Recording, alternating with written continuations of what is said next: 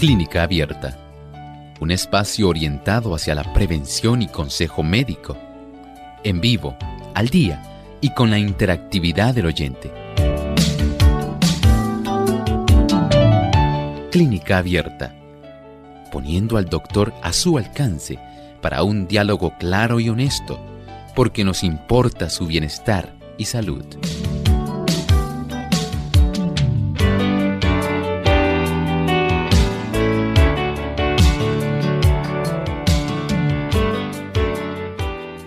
¿Cuántas cosas pensamos relativas a nuestra salud que nos preocupan? Usted está en sintonía con Clínica Abierta, el lugar correcto para hacer hoy su pregunta.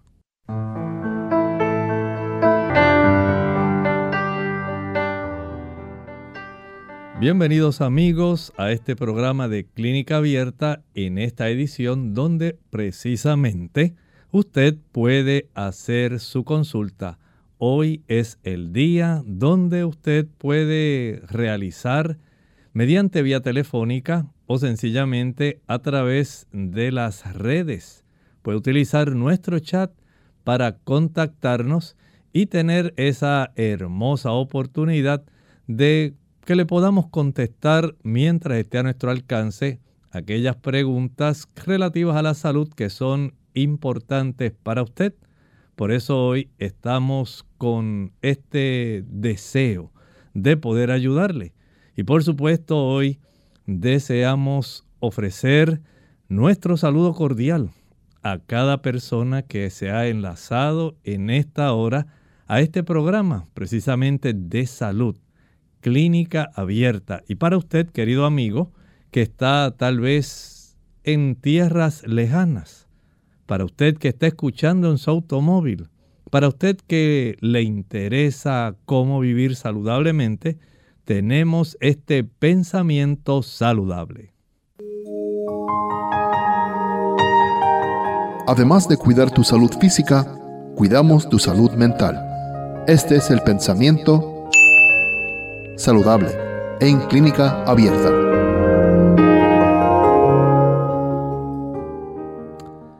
Dios nos ha dotado de cierto caudal de fuerza vital. Nos ha formado también con órganos adecuados para el cumplimiento de las diferentes funciones de la vida y tiene dispuesto que estos órganos funcionen armónicamente. Si conservamos con cuidado la fuerza vital y mantenemos en buen orden el delicado mecanismo del cuerpo, el resultado será la salud. Pero si la fuerza vital se agota demasiado pronto, el sistema nervioso extrae de sus reservas la fuerza que necesita y cuando un órgano sufre perjuicio, todos los demás quedan afectados. No podemos abusar de la naturaleza. Dios nos ha concedido ese caudal que usted está administrando a lo largo de su vida. Usted tiene que comprender que la vitalidad que usted tiene no es eterna. Sencillamente usted la está administrando. Y puede usted tal vez agotar demasiado pronto al tener un estilo de vida que consuma esa cantidad de energía vital.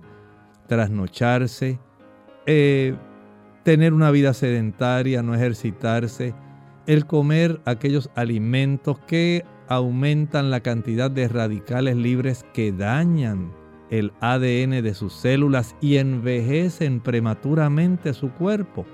Son algunas de las causas. El tomar café, el utilizar drogas ilícitas, todo eso va a traer un desplome, va a sustraer una gran cantidad de esa energía vital que necesitamos administrar a lo largo de nuestra vida. Piénselo. Usted con mucha seguridad desea, y tal vez así lo pensó cuando estaba joven, creía que la misma energía que iba a tener en los 18 años de edad era la misma que iba a tener a los 70, por supuesto. Esto podía ocurrir si usted se cuidaba. Pero si usted no se cuidó, usted descuidó su salud y ha vivido de una manera no saludable. Lamentablemente no va a tener en este momento la misma energía vital y sus órganos, sus tejidos se han envejecido con antelación. Usted ha perdido vitalidad y ahora lamentablemente no puede tener la misma energía que tenía a los 18 años. Por supuesto, esto se refleja en su estado de salud actual. De tal forma que si usted aún en esta etapa de la vida en que se encuentra quiere conservar la energía vital que le queda y la quiere administrar sabiamente, lo puede hacer. No permita que se agote demasiado pronto. Deseamos que usted pueda tener un beneficio real en su vida. Aprovechelo, está a su alcance. Y por eso tenemos este programa, Clínica Abierta, donde usted puede hacer su pregunta y puede contactarnos a través de algunos de nuestros teléfonos que tenemos a su disposición. Queremos verlos en pantalla para poder refrescar en nuestro público oyente. Tenemos en los Estados Unidos el 1-866-920-9765. Para aquellas personas que están en otros países, digamos que usted está en Centroamérica, Suramérica, o que está en otro lugar donde desea contactarnos aquí en el Caribe, usted lo va a hacer llamando al 787-763-7100 o al 787-282-5990. Claro, si usted reside aquí en Puerto Rico, usted llama al 787-303-0101 y con mucho gusto podemos contactarlo. Y bien, vamos entonces aquí a nuestro chat y en nuestro chat tenemos ya algunas consultas que queremos compartir con ustedes y tenemos a Mario. Mario nos dice, buenos días doctor, le escribo desde Bolivia. Mi hijo de nueve años le detectaron un quiste tirogloso debajo del mentón. Quisiera saber si hay tratamiento natural, cuál es y si tiene que pasar por el quirófano. Bueno, estos quistes tiroglosos, justamente como usted lo está mencionando, en realidad están cerca de la base de la lengua.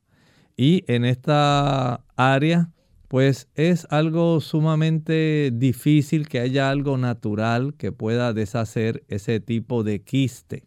Sin embargo, usted lo puede probar en esa área, si el abultamiento es bastante notable hacia el exterior, porque en ocasiones esos quistes se desarrollan un poco más internamente, que no son tan visibles.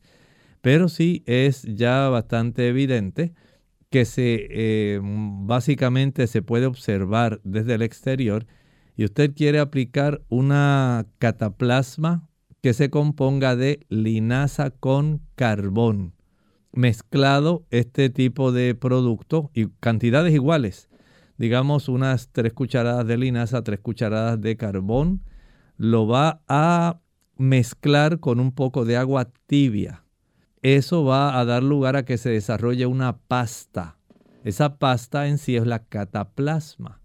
Aplíquela directamente sobre la zona del quiste cúbrala con algún tipo de papel plástico elástico. Y de esta manera puede usted facilitar que esa cataplasma quede adherida a la piel de esa zona.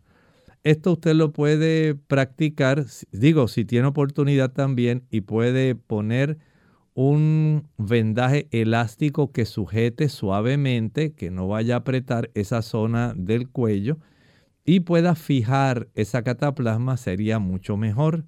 Esto lo puede hacer durante el día por cuatro o seis horas y vea cómo evoluciona este tipo de quiste. Sin embargo, si usted nota que no hay ningún tipo de reducción, no hay ningún tipo de beneficio, entonces debe someterse al quirófano este tipo de alternativa es generalmente la más común para esta situación. Muy bien, y desde aquí entonces vamos directamente a la siguiente, que tenemos de Penélope López. Ella dice, ¿qué medicina natural puedo tomar para la vesícula? En realidad no nos ha comentado qué situación tiene la vesícula. En ocasiones puede estar inflamada, puede tener colecistitis, en otras ocasiones puede tener cálculos dentro de la vesícula, colelitiasis. Y en otras ocasiones puede tener el cálculo y puede estar inflamada. Así que hay situaciones que pueden ser un poquito curiosas. A veces se pueden desarrollar algunos pólipos dentro de la vesícula. Y en esos casos pues tenemos que saber diferenciar qué está ocurriendo.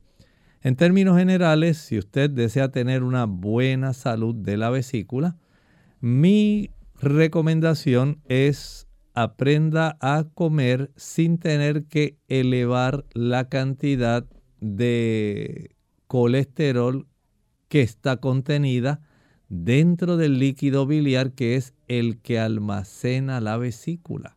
A mayor consumo de leche, mantequilla, yogur, queso, carne blanca, carne roja, pescado y huevos, mayor es la cantidad de moléculas de colesterol que van a estar nutriendo los líquidos biliares. Esencialmente casi toda la composición de los líquidos biliares lo ocupan las moléculas de colesterol. Si usted desea tener una vesícula sana, evite el consumo de productos animales, ya que de esta manera mientras mayor sea la composición de colesterol de ese líquido biliar, mayor es la probabilidad de que usted desarrolle cálculos dentro de la vesícula. Y nadie quiere tener los cálculos en la vesícula. Pero también hay que entender que si usted no quiere los cálculos de la vesícula, también tiene que evitar el comer los productos animales que son los que van a facilitar el desarrollo de esos cálculos en la vesícula. Tenga eso en mente. Eso es salud para su vesícula. También puede preparar agua de limón. Exprima el jugo de un limón en una taza de agua. Estamos hablando de 245 mililitros. En esta taza de agua, exprima ese jugo de un limón. Tómela en ayuno todos los días. Y si tiene oportunidad, y quiere hacerlo, digamos, en la mañana, a eso de las 9, 9 y 30, si quiere hacerlo en la tarde, a eso de las 3, también puede hacerlo. Esto ayudará para que se torne más fluida esa cantidad de líquido biliar para que la vesícula no se irrite tanto porque la composición de ese líquido biliar por la abundancia de estas moléculas de colesterol, lo que va a hacer es trastornar el funcionamiento hepático y desarrollar cristalitos que eventualmente dan lugar a la formación de estos cálculos biliares. Por lo tanto, tenga en mente, usted puede facilitar tener ese beneficio si tan solo adopta esta costumbre. Evitar consumir productos animales y comenzar a ingerir una mayor cantidad de agua de limón en beneficio de su salud vesicular. Pausamos y regresamos nuevamente con Clínica Abierta. Le esperamos tan pronto regresemos de la pausa porque tenemos una cantidad de consultas que deseamos satisfacer. ¿Quiénes corren riesgo de tener un ataque de corazón? ¿Qué tal amigos? Les habla el doctor Elmo Rodríguez Sosa en esta sección de factores de la salud. Los hombres obesos tienen tres veces más probabilidad de morir de enfermedad cardíaca a la edad de 60 años que aquellos hombres que tienen un peso normal. Sin embargo, hay otros factores además del peso. Otro factor de riesgo es el que la persona sea diabética. Y si además de esto usted tiene los triglicéridos elevados y tiene un estilo de vida sedentario y además está expuesto a mucho estrés, todos ellos van a ser factores de riesgo que van a poder controlarse si usted sencillamente cambia estos hábitos y los transforma en hábitos que sean positivos. Por ejemplo, tal vez no podamos cambiar la herencia, la edad, el género, pero usted sí puede reducir el peso, puede reducir la cifra de glucosa sanguínea, puede reducir sus triglicéridos y adoptar un estilo de vida activo, reduciendo también el estrés. Qué interesante. Usted no tiene que ser una estadística más dentro de aquellas que se registran respecto a problemas de las enfermedades coronarias. El relato bíblico nos dice a nosotros interesantemente en Proverbios 4:23, sobre toda cosa guardada, guarda tu corazón porque de él mana la vida. Esta cápsula de salud llegó a ustedes por cortesía del Ministerio de Salud de la Iglesia Adventista del Séptimo Día. La china es una de las frutas con mayor poder curativo. Es rica en sales minerales, en vitaminas especialmente la C, y ayuda a resistir la fatiga y las infecciones. Además favorece la fijación del calcio, promueve una buena digestión, fortalece los capilares y el sistema inmunitario, reduce el nivel de colesterol en la sangre y ayuda a dormir mejor gracias a su aporte de vitamina B. También resalta su función depurativa, ya que su fibra regula el funcionamiento del intestino y su potasio normaliza la presión arterial. Sin duda, ya sea en jugo o como fruta, no debe faltar en tu nevera. Hola, soy John y te voy a compartir una historia. Hubo un tiempo en que mis amigos me decían el Grinch. Ya te debes estar imaginando por qué, ¿verdad? Todo comenzó cuando tenía unos 5 años de edad amaba la Navidad y tener esa sensación de esperar a Papá Noel y ya sabes, destapar el tan anhelado regalo. Pero años después tuve una mala experiencia que comenzaría a cambiar mi perspectiva sobre la Navidad. Descubrí que los regalos me los daba papá y no él. Fui creciendo y conmigo mi apatía frente a esta celebración. Mientras ellos se reunían a cenar, yo la pasaba en mi cuarto y en mi mundo. Tiempo más tarde, en mi juventud, sí me gustaba la celebración, pero lejos de casa y de la tradición del consumismo. A mis 30 años de edad, estaba muy ocupado de aquí para allá, trabajando mucho, y la Navidad para mí era una reunión social más, como las que tenía en mi trabajo. Pasaron los años, conocí a mi esposa, tuvimos dos hijos, y aún así mis pensamientos sobre la Navidad seguían siendo lo mismo. Decía yo, viene el tiempo donde la gente gastará su dinero sin sentido. Habrá más tráfico en las calles y el ruido en toda la ciudad será insoportable. Todo esto se mezclaba con mis pocas ganas de reunirme con personas que veo solo una vez al año. Gritaba dentro de mí, no le encuentro sentido a la Navidad. Pero un día, mientras miraba por la ventana y en medio de una fuerte lluvia, vi a un extraño que estaba en la calle. De repente apareció un vecino y lo invitó a pasar a su casa. Le dio abrigo y cenó con su familia. Después yo, un poco inquieto, me le acerqué y le pregunté, ¿qué te motivó a hacer todo esto? Y él me respondió, porque es Navidad y Jesús lo haría. A partir de ese día comencé a comprender que el verdadero significado de la Navidad es el amor. Amor que no solo se despoja de lo suyo, sino que se entrega hasta lo sumo. Amor que trajo un regalo a la humanidad llamado gracia y que tiene un valor incalculable Amor que no solo se manifiesta en una época del año, sino que sigue haciendo eco hasta la eternidad. Amor que un día se hizo carne en un pesebre y que hoy quiere nacer en tu corazón. Celebremos la verdadera Navidad. Celebremos que Jesús nació. Celebremos que Él nos amó.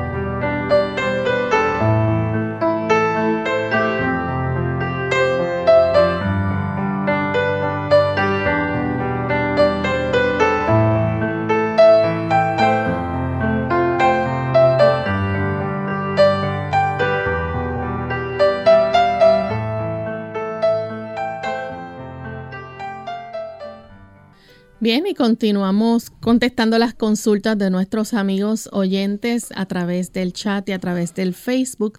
Pedimos disculpas ya que nuestras líneas telefónicas este, tenemos problemas técnicos en este momento, pero están trabajando en ello. Tenemos también a nuestra amiga Sandra Hernández. Ella dice este, en cuanto a la salud de su esposo que comenzó con un dolor en el talón le dijo, al el doctor le dijo que era fascitis plantar.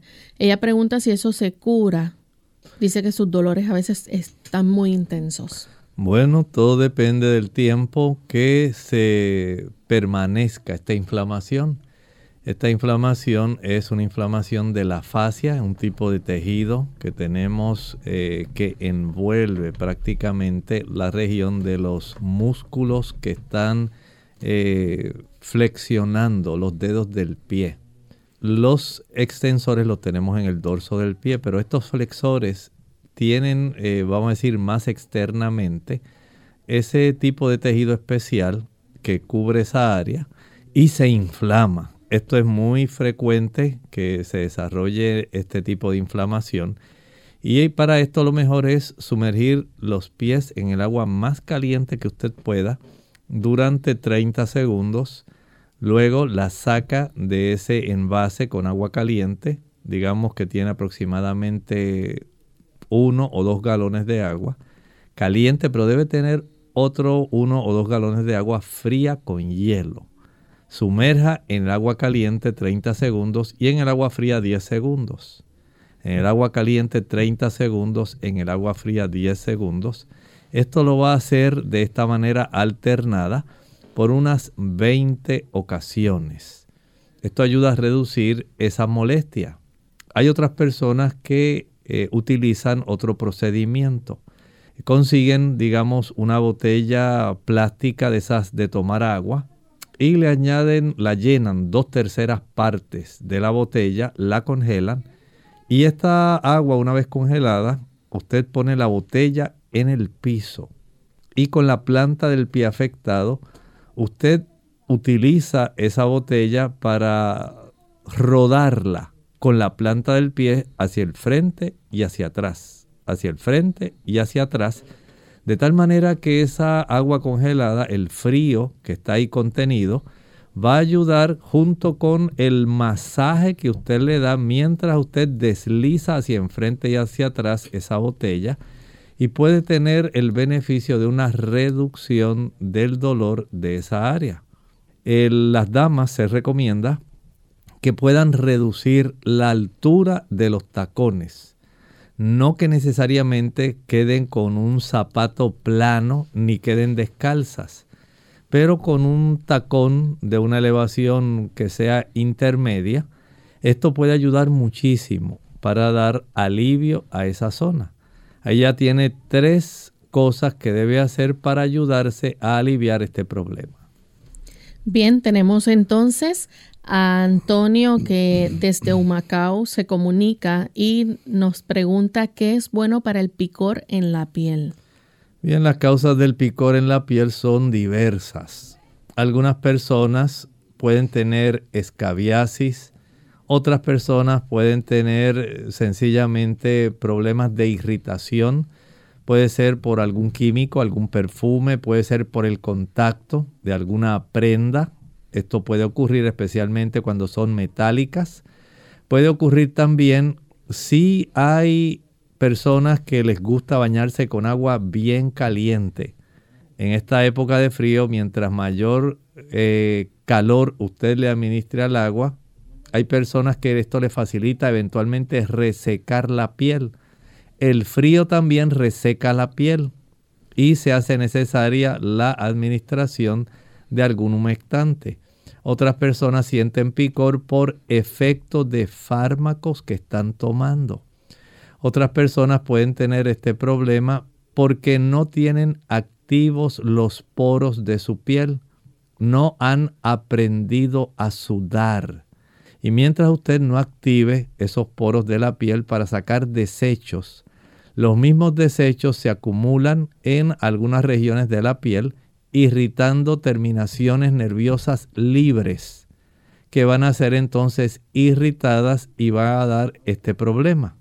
Como usted puede ver, esto tiene una diversidad de factores. Hay personas que por la elevación de la bilirrubina tienen picor en la piel, otras por la elevación de la glucosa y otros que he visto que es frecuente por la elevación de los triglicéridos. Cualquiera de estos diferentes productos que están circulando en nuestra sangre pueden facilitar irritación en la piel. Por lo tanto, en la medida en que usted pueda corregir esa situación, puede mejorar. Así de forma rápida, aprenda a bañarse con agua fría y caliente, alternándola, pero finalice con el agua fría.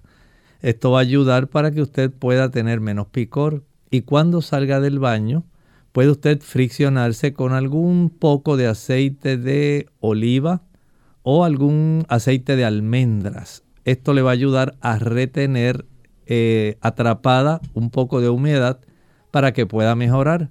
Pero mientras no aprenda a sudar, no va a mejorar. Verifique los medicamentos que toma, verifique la cifra de triglicéridos y la cifra de glucosa, porque si están elevadas es más fácil desarrollar este problema. Tenemos entonces a Milady García. Ella nos escribe desde Colombia y dice, doctor, tengo un problema de garganta frecuente que, o frecuentemente quedo disfónica sin motivo alguno y me da tos seca. No sé a qué se debe. Puede ir a su puede hacerlo con el otorrino laringólogo, el especialista de oídos, nariz y garganta. Es muy probable que usted tenga reflujo. El reflujo, cuando llega a esta área de la orofaringe, puede irritar esa zona y puede también facilitar que al inflamarse los tejidos adyacentes pueda tener cierto problema en la voz.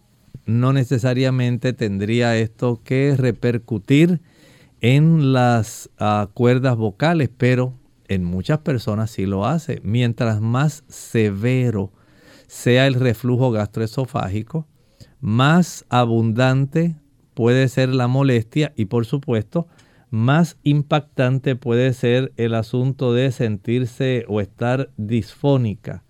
Y de esta manera pues tiene una situación que debe corregirse. Si tiene hernia y atal esofágica con reflujo, hay que atender la situación.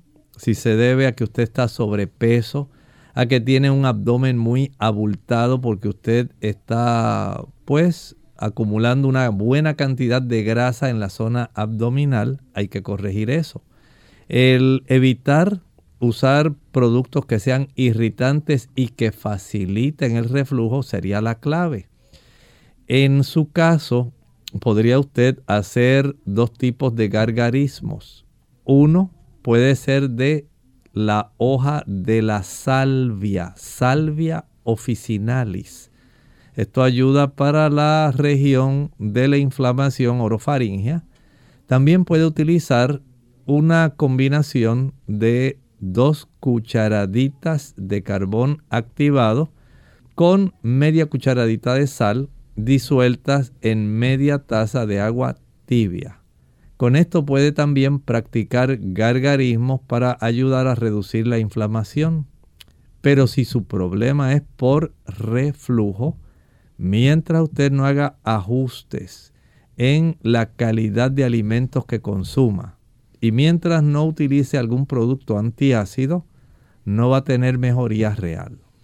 La siguiente consulta la hace Sandra Hernández. Ella nos escribe, eh, bueno, esa ya la habíamos contestado. No sé si nos permiten ver la siguiente.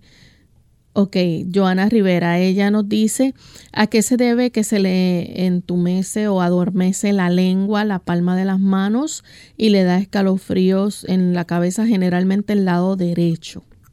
Bueno, entumecimiento en la lengua, en la palma de las manos, en realidad habría que indagar qué está sucediendo con esa circulación porque no es normal que esto esté ocurriendo no sabemos si usted en esa área, en su cuerpo, pudiera haber algún tipo de estrechez, si a nivel cervical pudiera haber algún tipo de irritación a zonas del plexo cervical. O sea, es una situación sumamente curiosa. En ocasiones puede haber una, un tipo de cuadro similar en algunas personas que tienen deficiencias del grupo B, que se afectan varios eh, grupos de nervios.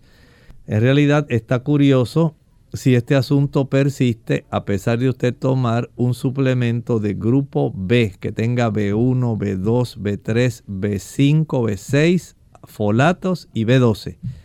Si usted toma tan solo un frasquito y usted no ve mejoría de esta situación, vaya a su médico cuanto antes. Bien, tenemos entonces otra consulta, pero vamos a hacer nuestra segunda y última pausa y cuando regresemos seguimos contestando más preguntas.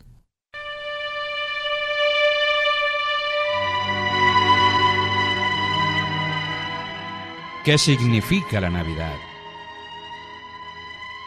La Navidad significa Dios con nosotros porque es el natalicio de aquel niño que nació en Belén, el Hijo de Dios, el motivo de esta festividad.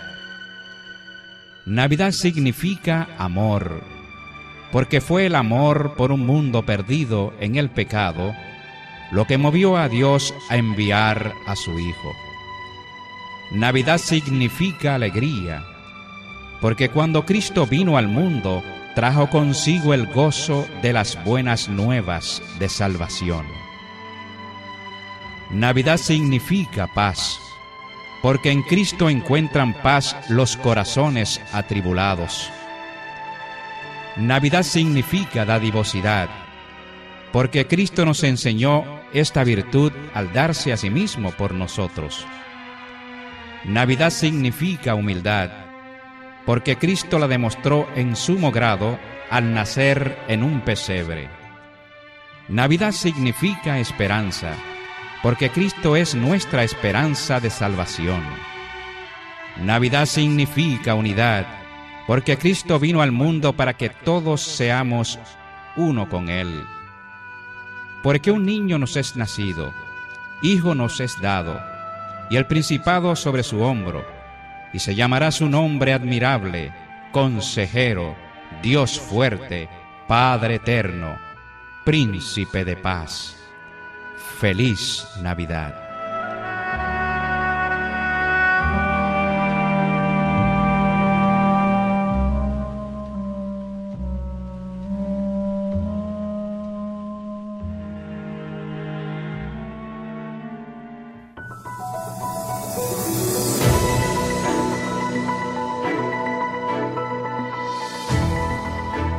el alimento que combate enfermedades. Los cereales, las frutas carnosas, las oleaginosas y las legumbres constituyen el alimento escogido para nosotros por el Creador. Preparados del modo más sencillo y natural posible, son los comestibles más sanos y nutritivos. Elena G. de White, Consejos sobre el régimen alimenticio, página 433.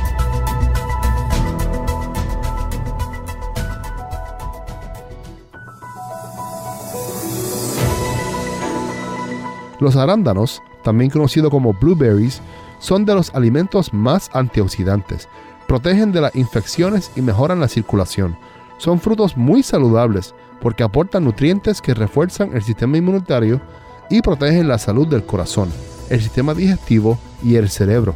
Esta fruta contiene una amplia diversidad de micronutrientes, con niveles notables de minerales esenciales como el manganeso, vitamina C, y varias vitaminas del grupo B. Clínica Abierta. Ya estamos de vuelta en Clínica Abierta, amigos, y continuamos contestando consultas. En esta ocasión tenemos a Mari de la República Dominicana.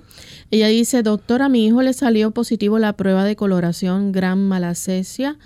Por favor, si me puede ayudar con algún remedio casero, tiene la cara hasta hinchada de todas las espinillas y le recetaron medicamentos que le arden mucho y se le pone muy roja la cara. Además, quiero saber qué es eso. Ella nos escribe de la República Dominicana.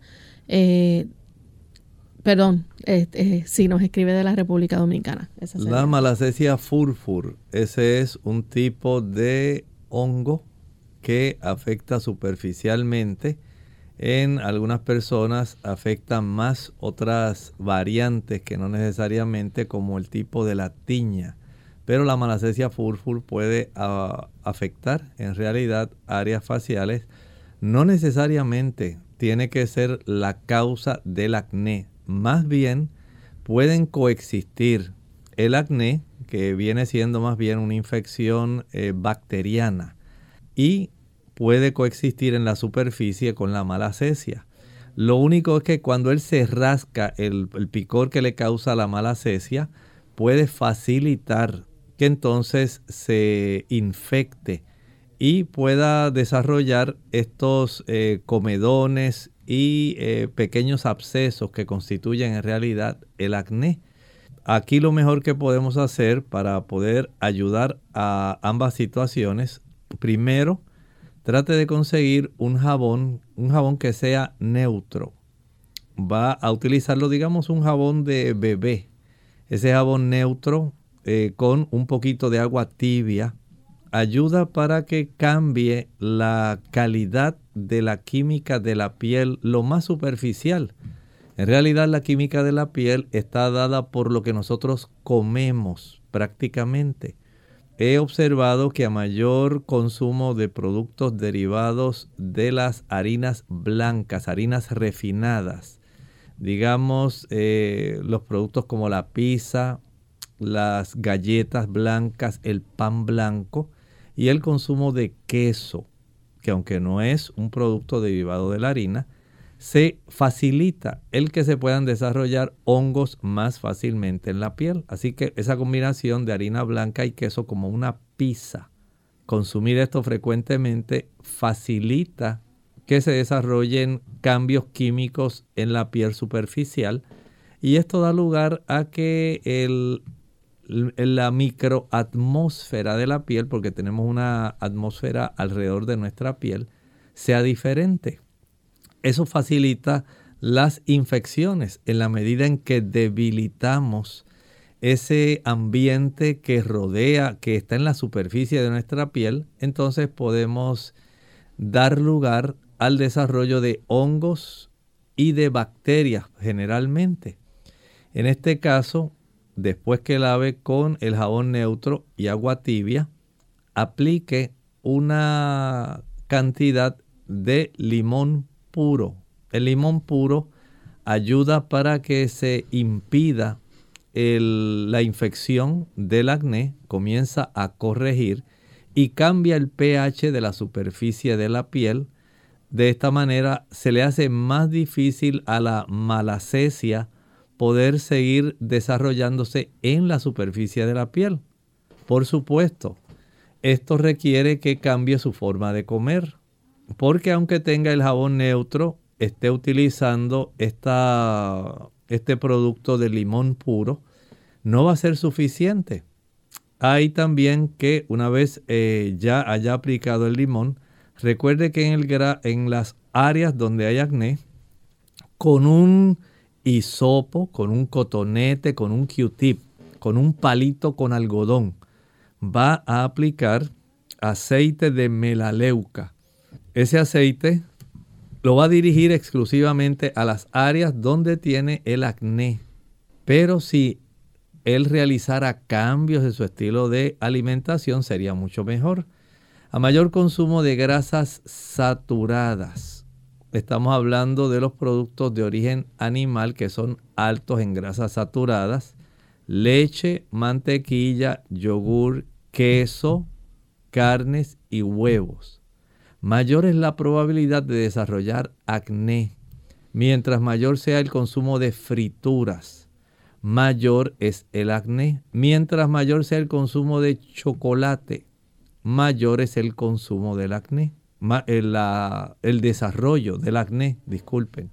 Y de esta manera podemos decir que esa es la parte de la alimentación, pero también el exponerse al aire libre y al sol ayuda para que se pueda fortalecer la piel y se reduzca la cantidad de infecciones. Y les recomiendo mucho ir al mar, aunque estamos en una época fría aquí en el trópico, el agua del mar está mucho más fría, pero usted puede conseguir agua marina y con esa agua marina envasarla, refrigerarla, no la deje afuera porque se descompone, se pudre. Usted utiliza esa agua para usted lavar la piel y tiene un efecto muy adecuado, especialmente cuando hay hongos y para evitar el desarrollo de infecciones. Tenemos entonces a Elena Ramírez. Ella también es de la República Dominicana. Eh, dice que una persona, un caballero de 49 años, eh, dice sin mareos ni pérdida de conocimiento, las piernas le fallan, se ha caído dos veces, él mismo se para, está preguntando qué puede recomendar. Le recomiendo que lo lleve al neurólogo. Hay que determinar si está sufriendo algún tipo de lesión en la zona del cordón espinal, lesiones desmielinizantes que pueden estar desarrollándose y están facilitando este problema. Eso no se diagnostica sencillamente. Hay estudios de imágenes como resonancia magnética, tomografía computarizada, para ayudar en este tipo de proceso. Así que vaya a su médico de confianza y explíquele lo que usted nos está planteando. Tenemos un anónimo desde España. Nos escribe y dice, doctor, necesito que me ayude con algo natural porque me han indicado unas cápsulas para la incontinencia. Su nombre es Mictonon y me ha causado una molestia al orinar, al orinar y no sé qué hacer. También tengo resequedad vaginal. Espero que me pueda ayudar. Este asunto de la incontinencia en las damas pudiera mejorar si usted aprende a practicar los ejercicios de Kegel. Estos son ejercicios donde usted aprende a fortalecer el piso pélvico y de esta manera se evita la incontinencia. ¿Que ¿Cómo se hacen estos ejercicios? Vaya usted al baño, comience a orinar y mientras esté orinando, voluntariamente trate de cortar el chorro de orina. Usted trate de trincarse de tal manera que usted corte el chorro de orina, relájese para que continúe nuevamente cayendo el chorro. De esta manera usted va a identificar los músculos que tiene que contraer y esto usted lo puede practicar sin necesidad de tener que estar orinando y trincándose. Usted puede hacer ese tipo de contracción de los músculos del piso pélvico, aún mientras está sentada, mientras está acostada, no tiene que estar orinando, solamente aprende a trincar y a relajar. Trinca y relaja. Trinca y relaja. Y eso le va a dar un tono particular a, esas, a esos músculos del piso pélvico evitando que se relajen tanto que faciliten la pérdida de la orina en forma de gotitas o de un chorrito pequeño. Esta es la forma más fácil en que a usted se le puede ayudar. Ya el asunto de la resequedad vaginal tiene que ver más con su aspecto hormonal. El consumir por lo menos una taza de leche de soya pura que usted prepare en su hogar. Ayuda para elevar los isoflavones, que son sustancias que tienen un efecto fitoestrogénico, ayudando para que haya cierta compensación. No va a ser igual como la lubricación vaginal que usted tenía antes. Pero hay algunas damas que con esto le ayuda en otras tienen que administrar lubricantes como algún tipo de aceite. Digamos, algunas damas utilizan algunas gotas de aceite de ajonjolí aplicadas vaginalmente con un aplicador que viene. Otras utilizan un poquito de aceite de ricino o castor. Esto ayuda en ese menester pero algunas van a requerir lubricantes ya prescritos por el médico. De esta manera, esto, de acuerdo a los hallazgos médicos, cuando el médico le hizo, por ejemplo, su examen vaginal, si notó que había, además de resequedad, había una situación de deterioro del epitelio vaginal. Entonces él nota si cómo salió el Papa Nicolau. Es el asunto de la revisión es muy importante en las damas cuando comienzan a observarse estos cambios que son propios de las damas que entran en una etapa de la menopausia. Tenemos entonces a Eva Luna a través del Facebook preguntando qué se puede hacer para evitar el hongo cándida. Bueno, sería bueno si pudiera especificar dónde lo ha desarrollado. En términos generales tiende a ser más en el sistema gastrointestinal o puede ser en el área vaginal también. La clave está en el consumo del azúcar y en no facilitar el debilitamiento de su sistema inmunitario. A mayor consumo de azúcar, jugos, maltas, refrescos, bombones, helados, paletas, bizcochos, galletas, flanes, chocolates, usted reduce la eficiencia de movimiento y de engullir que tienen las células blancas para protegerla de los invasores. Cuando usted permite que esto suceda, entonces usted facilita ella específica, perdón doctor, que es en el sistema gastrointestinal. En el sistema gastrointestinal, a mayor consumo entonces de ese producto azucarado, se va a facilitar que haya una disbiosis. Esto quiere decir que la cantidad de bacterias, la microbiota intestinal, facilite un aumento de aquellas bacterias que no son beneficiosas, se reducen las bacterias que son sanas, que son buenas, que son amigables, y este trastorno respecto a esa microbiota intestinal facilita que haya un aumento también en este tipo de levaduras o cándida, como se conoce este tipo de hongo. Esto es lo que va a facilitar eso. Tener un sistema inmunológico débil facilita eso. Utilizar algunos tipos de corticoesteroides va a facilitar esta situación. De tal forma que si usted puede corregir aquellos factores que he mencionado que pudieran ser en su caso los más frecuentes, corríjalo y automáticamente se puede evitar esto. Algunas personas van a requerir el uso del metronidazol o flagil para poder ayudarse con este problema. Bien, tenemos otra consulta y esta la hace entonces Ruth Roldán. Dice que tiene dos discos herniados en el cuello. ¿Qué le puede recomendar que sea natural? Son situaciones donde básicamente depende el grado de herniación, ese desplazamiento de esos discos, si están comprimiendo raíces nerviosas.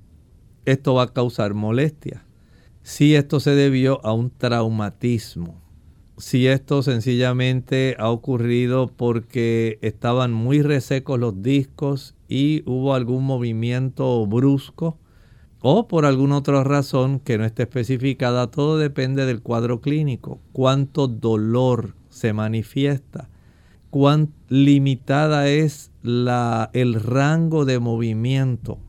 De eso depende lo que se puede hacer porque la aplicación, digamos, de alguna compresa caliente y fría reduce levemente el dolor, pero no corrige la herniación. Y mediante esa herniación va a continuar el cuadro clínico.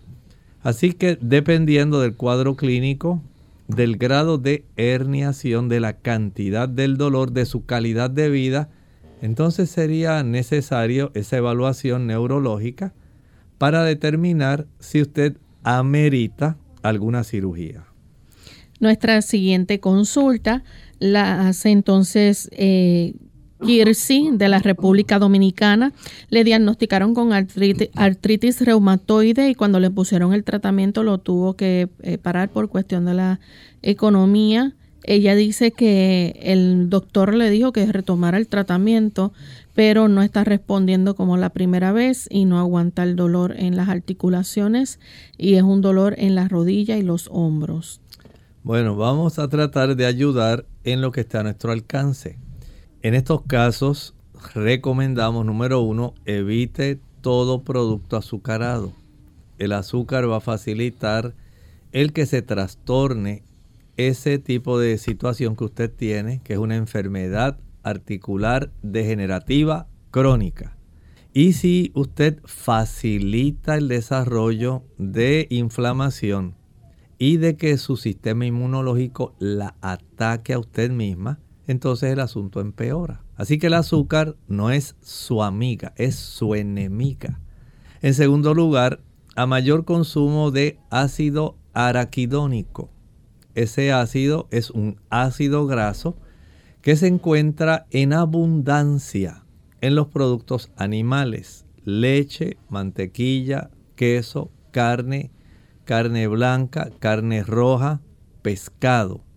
A mayor consumo de esos productos, mayor es el proceso inflamatorio, porque ese ácido araquidónico, el cuerpo lo convierte en eicosanoides, que a su vez convierte en prostaglandina E2, que facilita la inflamación y que facilita que el sistema inmunológico se mueva, en su caso, hacia áreas articulares para lograr hacer daño y de esta manera entonces su condición empeora mientras usted consuma esos dos tipos de productos, azúcar y productos ricos en ácido araquidónico, leche, mantequilla, queso, carne, huevos. Su situación empeorará. Pero si usted quiere mejorar y reducir el dolor, la inflamación, la hinchazón, que son características de la artritis, al dejar de usar esos productos, notará que hay mejoría. No estoy diciendo que desaparece la artritis. El daño que ya se ha causado no lo podemos revertir, pero sí podemos reducir la inflamación, el dolor, la molestia. Eso sí va a notar una gran mejoría. También puede usar una combinación de tabletas de alfalfa, si no tiene ninguna contraindicación de que esté usando algún tipo de antiplaquetario o alguna sustancia que sea para facilitar o evitar, vamos a decir evitar, facilitar la liquificación de la sangre y evitar el desarrollo de coágulos. Si no está usando esas sustancias como el clopidogrel o alguna otra, la alfalfa es excelente y puede llegar a utilizar hasta tres tabletas con cada comida. La puede también combinar con la cúrcuma si está usando alguna sustancia para facilitar que la sangre esté más fluida y que o que pueda evitarse el desarrollo de coágulos como el clopidogrel y otras más, no las puede utilizar. Así que la cúrcuma y la alfalfa en su caso son recomendables, además de dejar el azúcar y dejar el ácido araquidónico. Porque si usa la alfalfa y la cúrcuma, pero no deja de comer azúcar ni de utilizar esos productos que tienen ácido araquidónico, lamentablemente el beneficio neto es ninguno. Así que haga los ajustes necesarios porque su cuadro clínico lo necesita.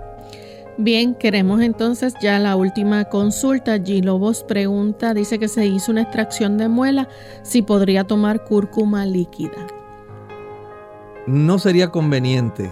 En las personas que se han hecho extracción de muela, lo mejor es que usted pueda consumir, digamos, más bien productos de frutas cítricas. Ayudan a cicatrizar mejor esa área donde se hizo la extracción para evitar coágulos y sangrado. Así que si usted puede preparar su jugo de naranja, un jugo de toronja, de tamarindo, de acerolas, eso le puede ser más beneficioso y no olvide aplicar una bolsa con hielo sobre la zona donde le hicieron la extracción. Si fue en el maxilar inferior o en el maxilar superior, pues por fuera, sobre esa área, usted aplica la bolsa con hielo para facilitar una vasoconstricción y evitar la hinchazón y el sangrado.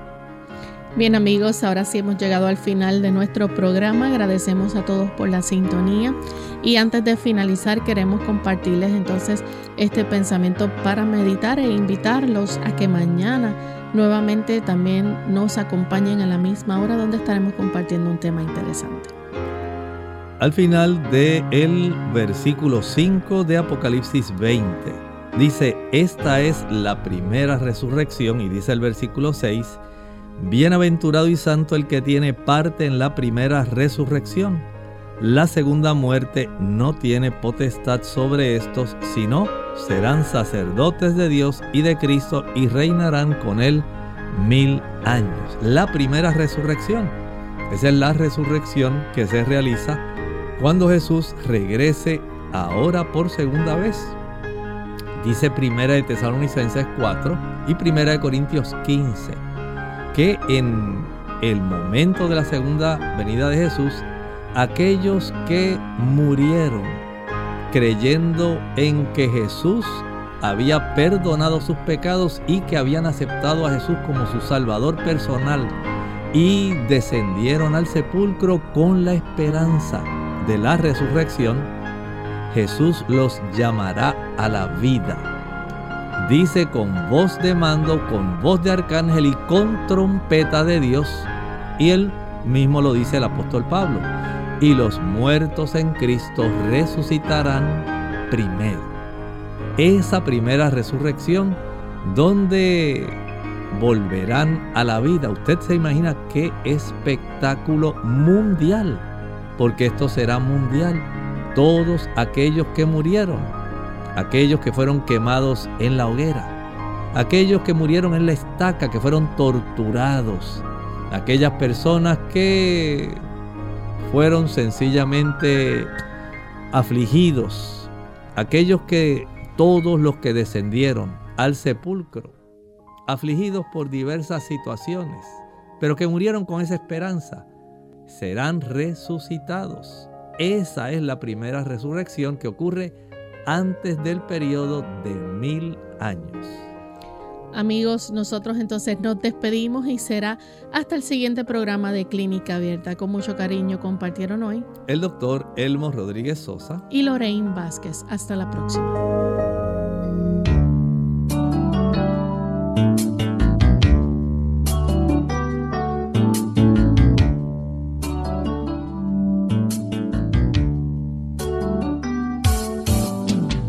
Abierta. No es nuestra intención sustituir el diagnóstico médico. Antes de poner en práctica cualquier consejo brindado en este programa, usted debe consultar con su médico. Hasta la próxima.